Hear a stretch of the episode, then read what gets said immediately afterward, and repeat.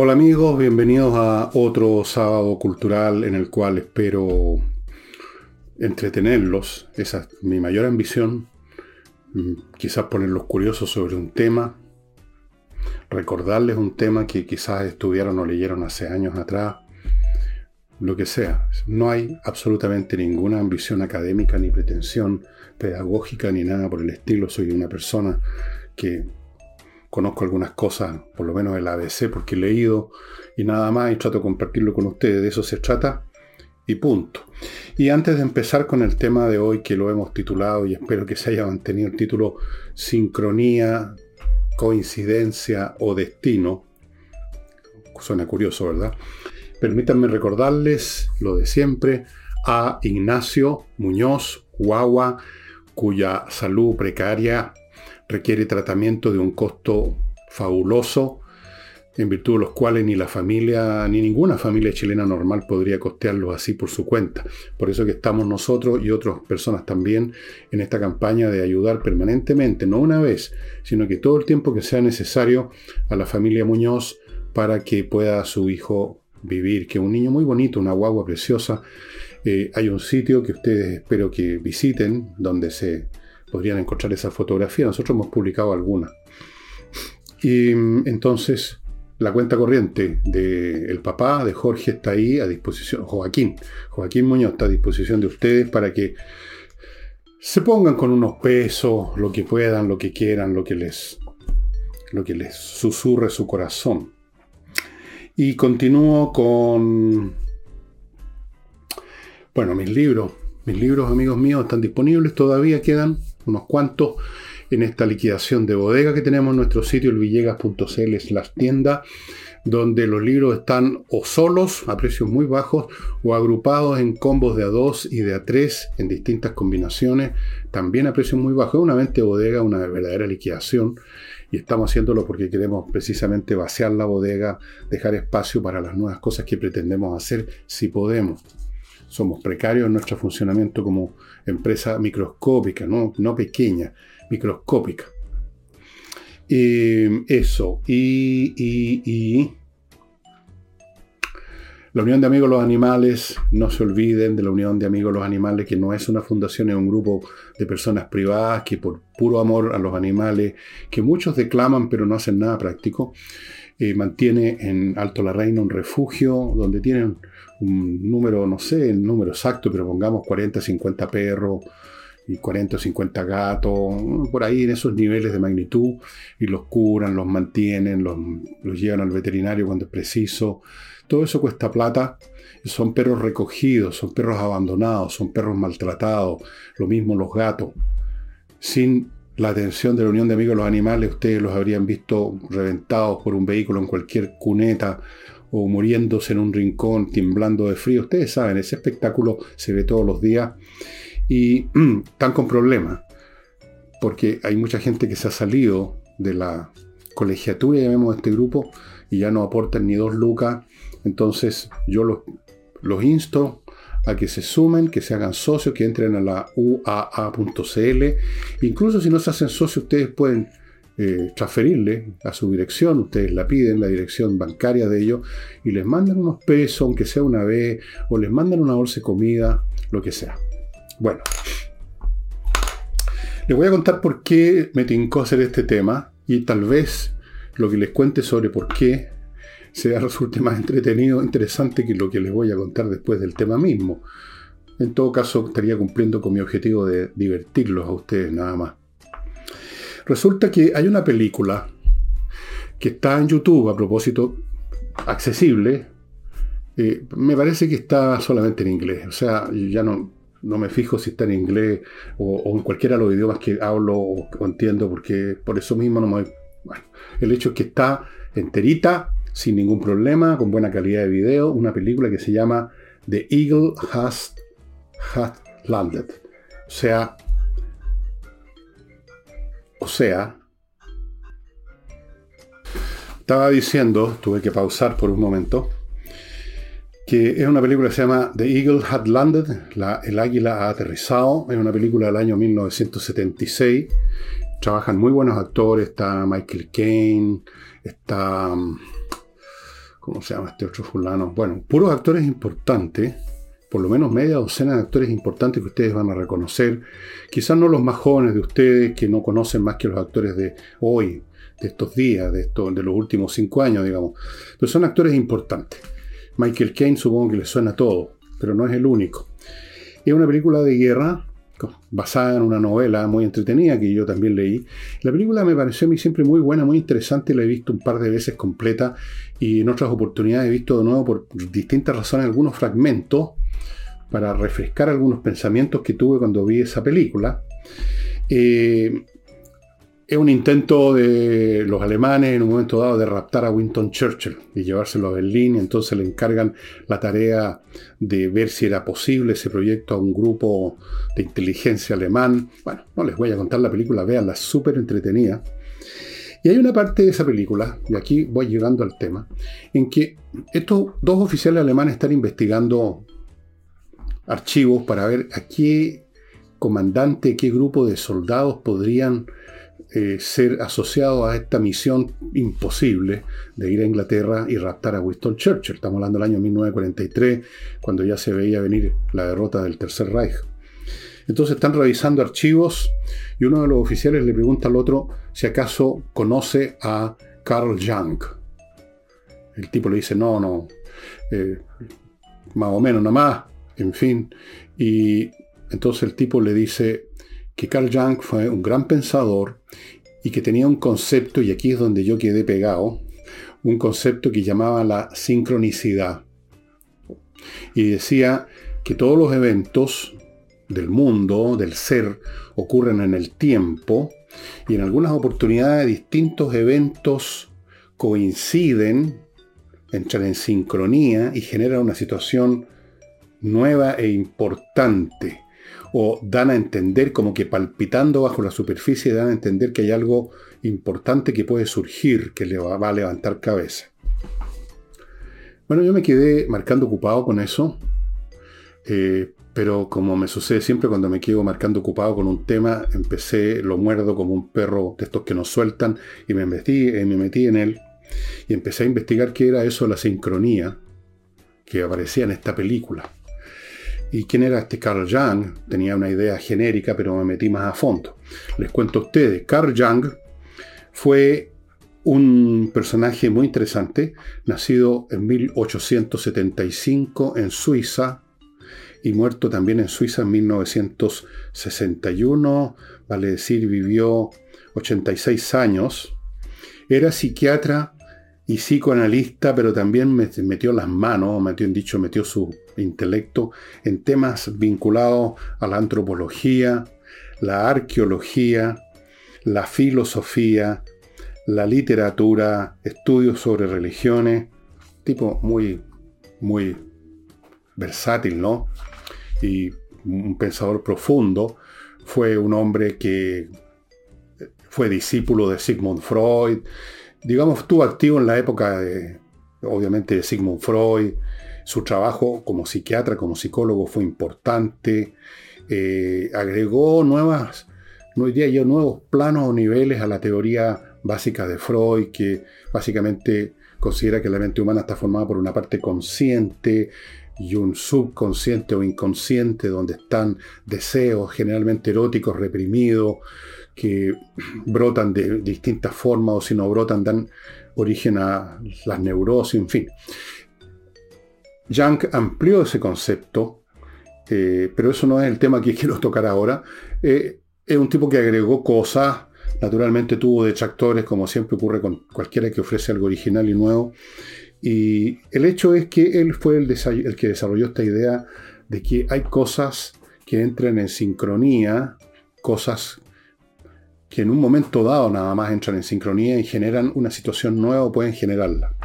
¿Qué era lo que pasaba con estos oficiales que pensaban que habían entrado en sincronía varias cosas que hacían posible el raptar a Winston Churchill? Pero vean la película y ahí está la historia, se van a entretener muchísimo. Está, recuerden en YouTube, el águila ha aterrizado. The Eagle had landed. Bueno, me puse a pensar en esta materia porque no hace muchos días le eché otra, otra miradita a esa película, ese fragmento y otro. Y lo primero que se me ocurrió es si tiene mucho sentido ese concepto de la sincronía o la sincronicidad. Y considerando precisamente que todas las cosas, todos los eventos, todos los fenómenos de, nuestro entorno, del universo, de la galaxia, de toda la creación, o llamémosla como quieran, el ser, el universo, todo existe en el momento presente. Las cosas de antes ya no existen, las cosas del futuro aún no van a existir. Y por lo tanto, si todo está presente, todo está en sincronía y por lo tanto no hay ninguna novedad en anunciar que hay algunas cosas que están en sincronía porque todo está en sincronía. Eso fue mi primer, eh, mi primer play de análisis, digamos. Pero después me puse a meterme un poco más y, me gustaría que ustedes también hicieran este ejercicio conmigo. Lo pueden comentar en, en YouTube, en los comentarios. Y claro, el asunto no es tan sencillo como eso. Eh, en primer lugar, surge una pregunta bastante grave, bastante complicada, que nos mete en el campo de la, no sé, de la ontología y de la física. Y es, ¿qué es eso de al mismo tiempo? ¿Qué significa la expresión al mismo tiempo? ¿Tiene sentido eso? Al mismo tiempo. O sea, simultáneamente. ¿Tiene sentido? Bueno, incluso aunque uno no sepa tanto o mucho de la teoría de la relatividad, o se da cuenta que en realidad no es llegar y llevar con esta frase que hay que meter un poquito de análisis y darse cuenta que esto de al mismo tiempo depende de la posición en el espacio y tiempo que uno ocupa. Eh, voy a poner un ejemplo de algo que está ocurriendo ahora no sé si ustedes han visto en la prensa, que los científicos, los astrónomos, han detectado una estrella que está no sé cuántos cientos de miles de años luz de la Tierra, que estaría a punto o muy próxima a convertirse en una nova, que es una de las etapas finales de la vida de una estrella. Básicamente una, crece y irradia energía para todas partes, es un verdadero, digamos, un espectáculo cósmico gigantesco, y luego la estrella ya agotada su última energía se convierte en una, en una estrella enana. Hay, bueno, hay distintas cosas, ustedes pueden ver temas sobre la vida de la estrella en, Google, no, no, hay, ninguna complicación eh, encontrar el tema y tampoco muy difícil entenderlo. No. Pero el hecho es que ¿Qué significa que está a punto de estallar cuando está a miles de años luz de distancia? Miles de años en que la luz se demora en llegar, o cientos de miles, o millones, no sé, no recuerdo a qué distancia está esa estrella, pero está muy lejos. Entonces, ¿qué significa esto que está a punto? Uno podría pensar, no está a punto, ya estalló hace 50.000 años, y todavía no nos enteramos porque la luz todavía está viajando con la información, con la imagen de la estrella entrando en la, fase nova. Ya ocurrió, podría uno decir. Pero también esa aceleración se complica porque ¿qué significa decir ya ocurrió? Todo depende de dónde está uno ubicado, ¿no es verdad? Si uno está ubicado al lado de la estrella que se convierte en nova, el ahora el ayer y el mañana muy distinto al que está ubicado a 500.000 años luz.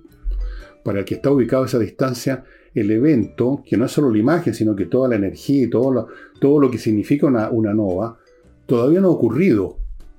Ocurrió para el que está ahí y no ha ocurrido para nosotros. ¿Cuál de los dos tiene la razón? ¿Cuál de los dos ya ocurrió o está por ocurrir o está ocurriendo? ¿Cuál es válido? Los dos de acuerdo a la posición en el espacio y tiempo. En eso consiste, en algún sentido, la, teoría de la relatividad. No hay un tiempo absoluto que yo pueda decir, mi ahora y mi pasado es el mismo de alguien que está en una estrella lejanísima. No tiene sentido. Porque todo lo que podríamos llamar información y transmisión de, esa información eh, tiene que ver con la luz. Tiene que ver con la luz que se toma su tiempo para viajar Claro, nosotros estamos acostumbrados a vivir en un espacio pequeño, más o menos pequeño, por último el espacio del planeta Tierra, donde las cosas podría considerarse que ocurren al mismo tiempo, o casi, pero en términos prácticos, estrictamente tampoco. Pero en términos prácticos sí, porque las distancias son tan pequeñas, en cierto sentido, que podríamos decir que lo que se demora la información, la luz, en este caso, en llegar eh, es nada, y por lo tanto podemos decir, lo que yo estoy viendo de esa explosión que ocurrió es a, 200 kilómetros. Es lo mismo que está viendo en este mismo momento al que está al lado la explosión. O sea, no es lo mismo, yo, se va a demorar la luz en llegar pero se va a demorar tan poco que puedo decir mi ahora es el mismo del que está ahí al lado. Pero no así cuando uno empieza a extender las distancias.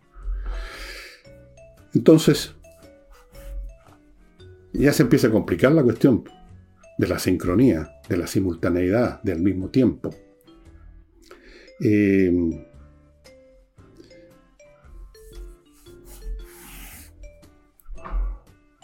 hay una segunda cuestión hay una segunda cuestión que hay que considerar.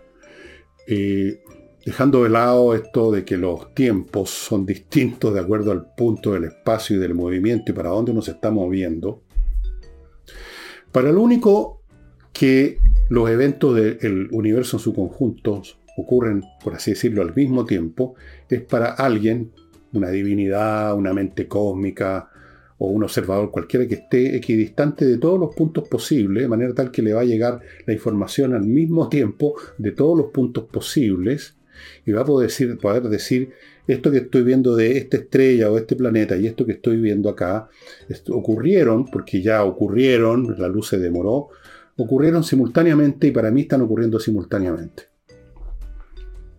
Bueno, pero hay otro aspecto también que considerar y es que la simultaneidad no necesariamente equivale a que haya un contacto causal.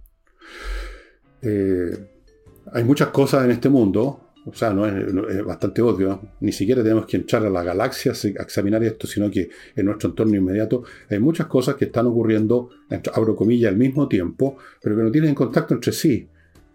Y en el concepto de sincronía uno entiende de que se refiere Yang a que estas cosas no solo están ocurriendo al mismo tiempo desde el punto de vista de un observador, sino que están interactuando, están colisionando. Y por eso que se puede producir un nuevo fenómeno. Eh, ahora, Vean ustedes que si uno empieza a examinar esta, afirmación de un personaje en una película, la cosa se va complicando porque emerge una tercera derivada, llamémoslo así, y es si estas, estos eventos que entran en sincronía interactuando. Aceptemos esos dos puntos. Entran al mismo tiempo en colisión. Desde el punto de vista de un observador, está ocurriendo ahora este fenómeno, dos cosas que estaban separadas, se topan unas con otras y pueden producir una nueva situación, están en sincronía. La otra pregunta es, esa sincronía, ese contacto que se está produciendo ahora en el espacio y tiempo, ¿estaba determinado desde el principio de los tiempos? Si es que esa expresión principio de los tiempos tiene sentido, o no, o fue un evento casual. Fue lo que cuando nosotros como espectadores de nuestro entorno vemos que algo ocurre en conjunto con otra cosa y produce un efecto, normalmente cuando es un mal efecto, pero también puede ser bueno, decimos, qué coincidencia. Y la palabra coincidencia está claro que está señalando que dos cosas coinciden, coinciden.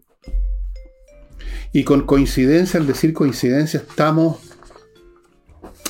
implícitamente, inconscientemente, haciendo una referencia a que esto fue cuando decimos pura coincidencia, que fue un asunto fortuito, que pudo no haber ocurrido, que fue mala cueva, digamos, si se trata de un accidente. Coincidió que se le echó a perder el vehículo, quedaron parados en la carretera en la noche, el hombre se baja del auto para arreglar la rueda y justo viene pasando un camión, estas cosas han pasado lamentablemente, y lo atropella. Que mala coincidencia si ese camión no hubiera estado, si, ese, si no hubiera estacionado el auto aquí, sino que unos metros más allá, si ese camión hubiera ido unos metros más para afuera, no habría pasado esto. Qué mala coincidencia. Pero la cuestión es si es así un hecho fortuito o no. Pero antes de continuar con estas divagaciones, porque no son más que eso, no, no, pretendo hacer aquí un análisis filosófico de esta cuestión porque esto me sobrepasa de por mucho. Estoy divagando nomás para en una especie de conversación con ustedes. Les quiero recordar algunos de lo, en un primer bloque de los sponsors que hacen posible la existencia de este programa sabatino. Uno de ellos es Oxinova, que también está en la semana en nuestro programa, afortunadamente, que es este polvito que viene en este sobre, como un sobre de sopa. Pero aquí la sopa que se forma no es para comérsela, es para que la sopa se coma a otros. Esta se forma una sopa de bacterias aeróbicas que si usted las echa allí donde salen los malos olores, los malos olores se van a terminar porque esta sopa de bacterias aeróbicas se van a literalmente comer las bacterias anaeróbicas que producen el mal olor. Usted lo puede vertir el producto, o verter más bien dicho, el producto una vez formado ya este, esta sopa, más o menos una hora, un poco menos que se forma una vez que usted la pone en el agua. O puede vaporizar esta agua ya convertida en una sopa de bacteria, por ejemplo, en una extensión grande, en un jardín. Usted no va a andar con un gotario, ¿no es cierto? Vaporiza zonas grandes. Tiene muchos usos y en todos los casos produce un efecto increíble porque el mal olor lo producen las bacterias que descomponen la materia orgánica. No, no, no se produce solo el mal olor. Ahí están las bacterias anaeróbicas. Así es que esto solo se compra en el sitio de ellos, oxinova.cl en ninguna otra parte lo va a encontrar. Continúo con Kaizen Automotriz, un garage de boutique, podríamos decir, que se especializa en la mantención preventiva. No espere a quedar en pana, porque quedar en pana siempre significa necesariamente quedar botado, porque uno no queda en pana en la casa, uno no queda en pana en el garage, aunque a veces uno queda en pana en el estacionamiento, igual está botado uno ahí. Entonces, cualquier cosa que usted cree que puede estar ocurriendo en el auto, un ruidito, un tironcito, algo que no le parece bien, o incluso si no hay ninguno, ningún signo, llévelo a Kaizen Automotriz para que hagan una revisión con todo un equipamiento electrónico, sensores especiales, cerebros artificiales, mecánicos expertos. Y si hay algún problema lo van a resolver antes que se convierta en un gran problema lo van a resolver y usted va a poder andar tranquilo en su vehículo. Naturalmente, si ya se echó a perder, si está malo, si ya hay un defecto y lo llevó a, medio morir saltando, lo llevó en un camión transportado, igual se lo van a arreglar. Es un garage que puede hacer eso también. Pero la mantención preventiva es la especialidad de Kaizen Automotriz.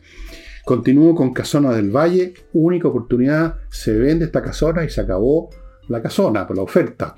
una casa increíble con montones de dependencia todo cachete, nueve habitaciones cada una con baño. Todo esto en un terreno de 15 hectáreas, o sea, 150 mil metros cuadrados, a unos cuantos kilómetros de Santiago por Polpaico, un lugar ideal para invertir en él y convertirlo en un hotel de boutique. A propósito de las boutiques, los hoteles de boutique son hoteles chiquitos, con muy pocas dependencias, para recibir a muy pocos pasajeros que quieren eso, quieren estar con poca gente alrededor, en un paraje bonito, es otro tipo de turismo, no es el hotel para, estar, para ir a dormir y salir a otro lado, es un lugar donde la gente va a instalarse para moverse en un entorno y pasarla súper bien. Está muy de moda y es muy lucrativo ese negocio. Usted podría iniciarlo comprando la casona que se está ofreciendo, que ustedes están viendo una foto, pero es espectacular. Están viendo el precio, también puede ser usada como casa de reposo para gente con, con billete. En fin, tiene distintos usos.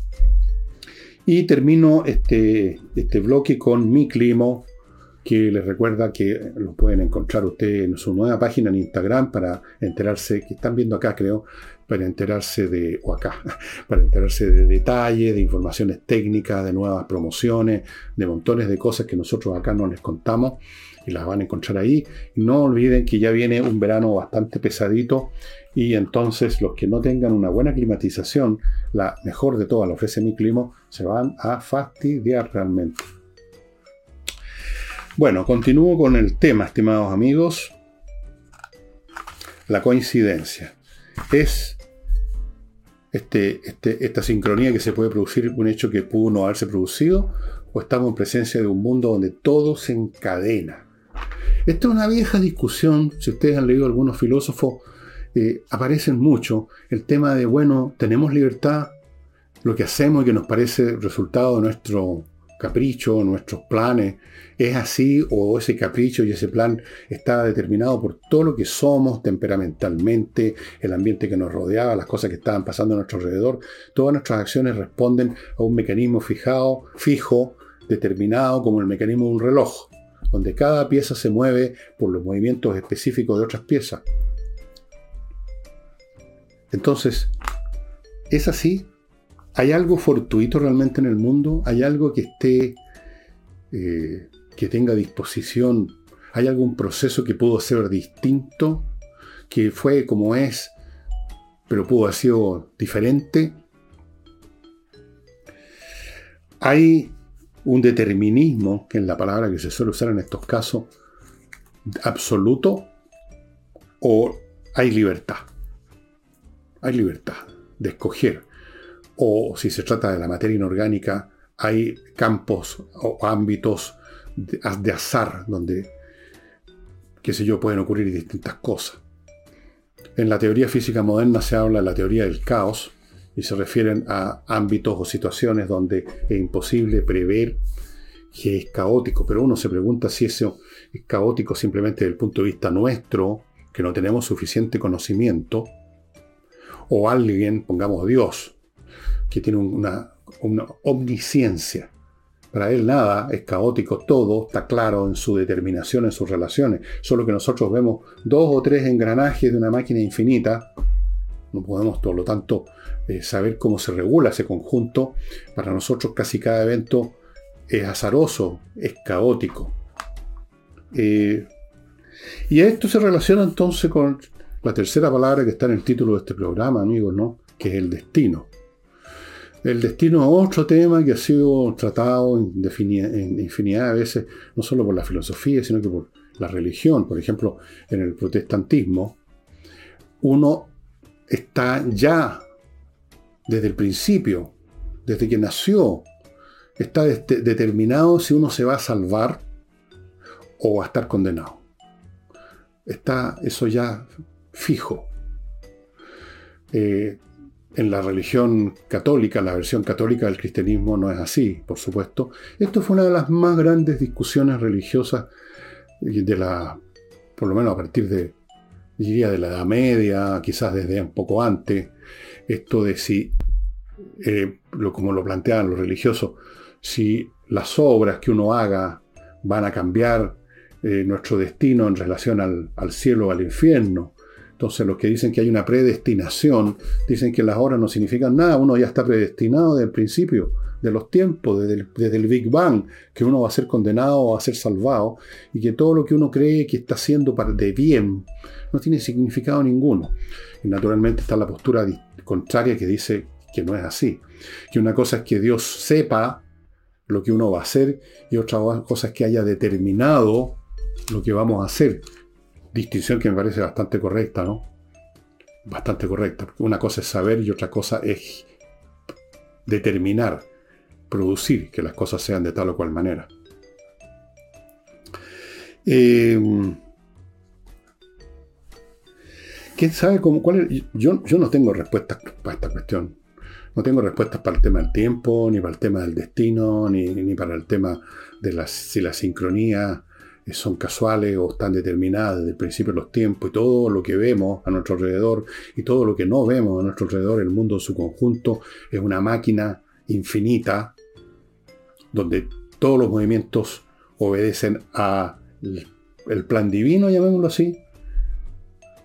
Y si no hay Dios, obedecen simplemente a las mecánicas de causa y efecto.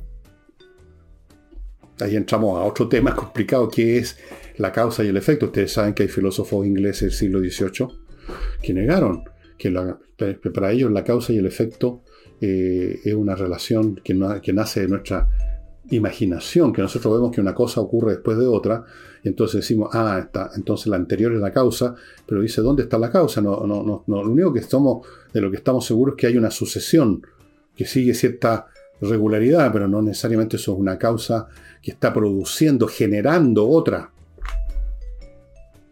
es una discusión que todavía continúa. Yo leí no hace mucho un librito chiquitito de donde se examinaba filosóficamente el tema causa y efecto y es una discusión en curso todavía que no termina nunca como casi todas las discusiones filosóficas.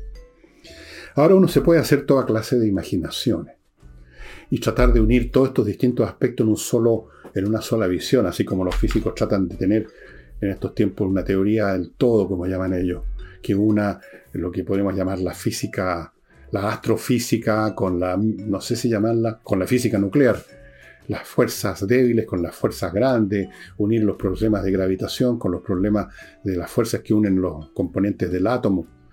Ese es un intento, entiendo que todavía algunos físicos lo estarán tratando de lograr. Creo que Einstein murió tratando de integrar eh, a la teoría de la relatividad los desarrollos de la física cuántica. No estoy seguro, pero me parece que estaba en esa y se murió. Puede ser que todos estos problemas se resuelvan si uno, voy a hacer un acto de imaginación que no tiene ni un valor filosófico en absoluto.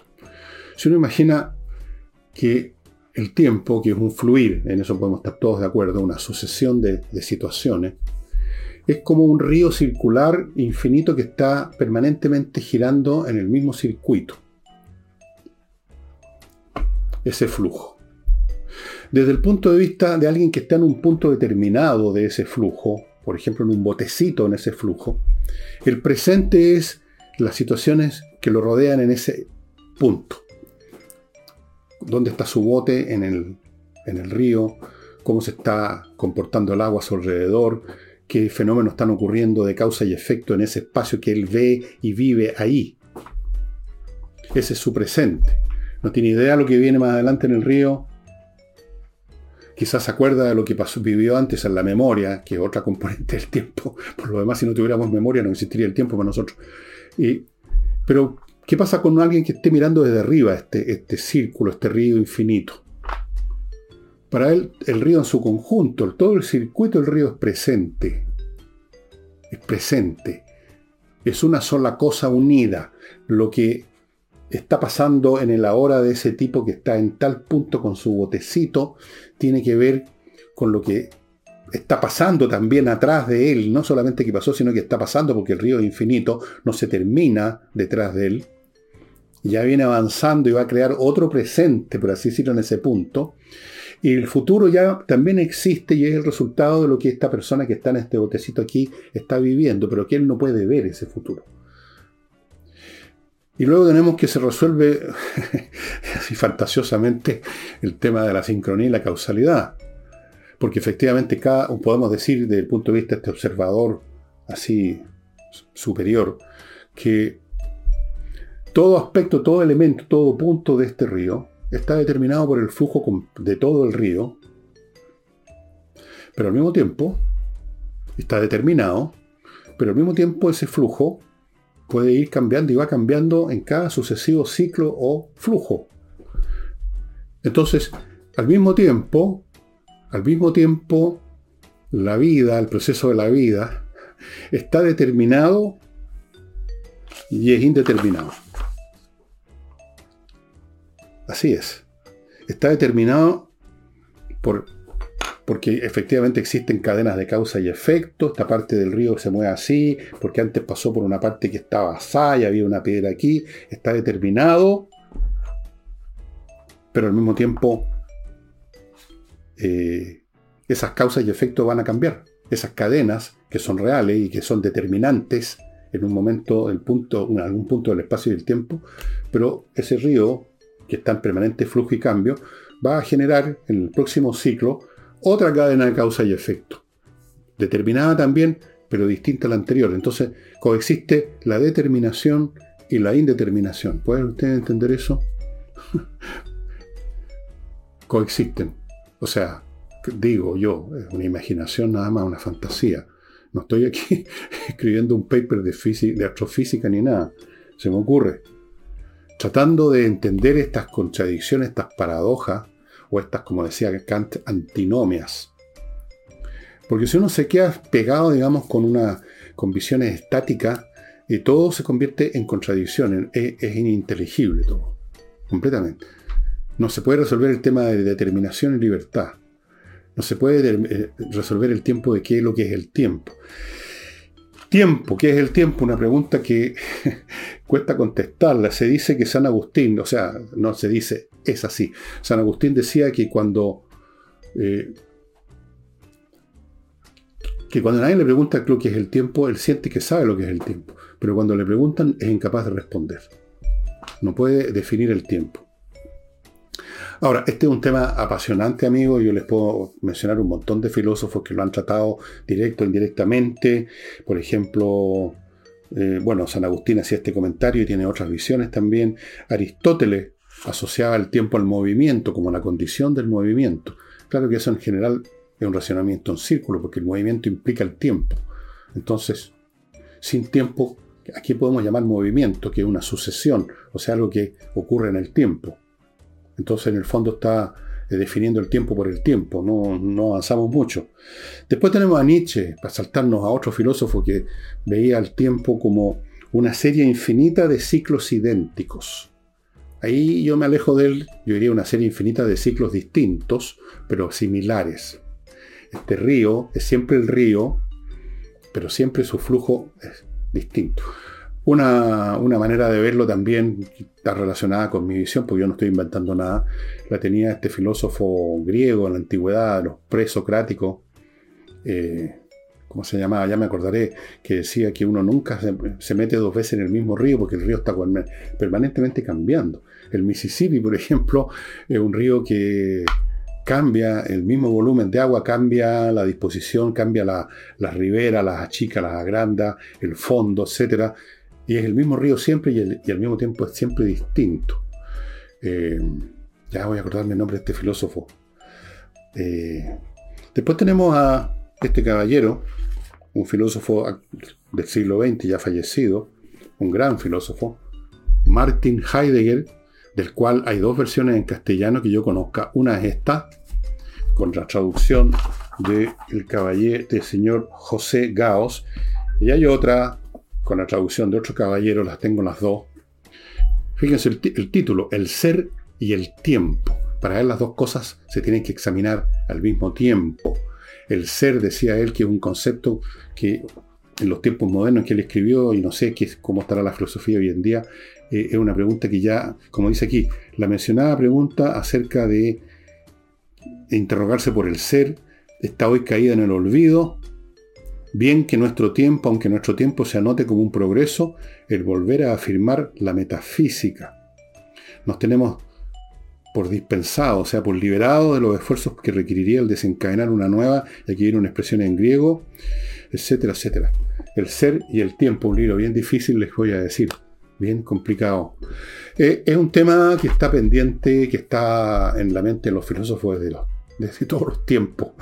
Antes de continuar, amigos, eh, les recuerdo dos, tres avisadores más de este programa de sábado. GISO, la empresa que hace por usted la gestión para que la para que usted reciba el reembolso que le debe la ISAPRE por la atención médica que le dio y que de acuerdo a su plan merece un reembolso. Para que usted se evite todos los trámites que a veces pueden tomar varios días y que son una lata, va a recibir la plata, pero va a tener que pagarse esa lata de ir a la aseguradora, de esto, lo demás allá. Póngase en contacto con GISO. Ellos ponen un gestor con el cual usted se va a comunicar siempre, el mismo, no le van a cambiar a esa persona, y él se hace cargo con los datos que usted entregue, con los datos que él consiga de la atención médica, sin que usted se mueva un dedo, va a recibir su reembolso. Continúo con Higiena, la Academia de Música Online, que ofrece cursos en un montón de instrumentos, qué sé yo, flautas, las dos, traverso, que ese que se toca así, la dulce que se toca así, la guitarra acústica, la guitarra eléctrica, piano, teclados, órgano eléctrico, electrónico, contrabajo, batería, voz, canto, la voz para hablar. ¿Qué más? Ukelele. ¿No? Un montón de instrumentos y todo online que es lo más efectivo y lo más cómodo, estimados amigos. Si usted tiene la más mínima duda, bueno, ahí está la dirección, a mi derecha o a mi izquierda. Si usted tiene la más mínima duda, pida una clase demo del instrumento que le tinca. Una clase real, completa, y ahí va a ver. Ahí va a ver si le gusta o no le gusta. Probablemente le va a gustar le va a gustar. Y González y compañía, un buffet de abogados penalistas, especialistas en temas penales que son los más serios, son los qué sé yo, las cosas que están contempladas en el Código Penal parten, por ejemplo, con los crímenes, homicidios, cosas serias que tienen penas de cárcel. Entonces se requiere realmente especialista. Si usted está metido en alguna cuestión vinculada con el Código Penal, en un tema penal, más le vale ponerse en manos de este Buffet, González y compañía que han estado y están en los casos, en casos que han salido en la televisión, muy vistosos, muy importantes, han salido triunfantes, son excelentes. Algunos de estos abogados fueron fiscales, conocen el asunto por todos lados. Amigos, con temas penales no se juega. No se busca simplemente en Google a ver que hay un abogado. Les estoy dando la mejor información. González y compañía. Bueno, ¿para qué hablamos de Platón? Pues también, naturalmente, yo creo que no hay filósofo que no haya tocado el tema del tiempo de una manera o de otra. Para Platón, el tiempo era, una bonita frase, ¿eh? la imagen móvil de la eternidad. Si ustedes lo piensan un poco, esta frase y otras cosas y estas cuestiones que he dicho yo se relacionan entre sí, porque la eternidad es este tiempo absoluto, que no es tiempo en realidad, ya es una especie de presente permanente, como ese tipo que ve todo lo que está ocurriendo en ese río infinito. Pero al mismo tiempo es móvil porque todo depende del observador. Si usted no es esa mente infinita que ve el infinito que lo ve todo en estado presencial, sino que es una criatura minúscula que está sumida en un punto del espacio y tiempo de esta inmensidad. Para usted el tiempo es móvil. Para usted el tiempo esto que le está ocurriendo, esto que está ocurriendo a su alrededor y lo que le está ocurriendo a usted, no tiene ni puede tener conciencia del conjunto total y por lo tanto usted está atrapado en el tiempo, por así decirlo. Que tiene tantas formas de, entre paréntesis, de materializarse, para, incluso para nosotros como pequeñas criaturas. ¿Ha pensado usted cuál es la diferencia entre el tiempo del individuo que somos mientras estamos soñando y el tiempo del que está soñando de usted como soñador? Usted como soñador no existe.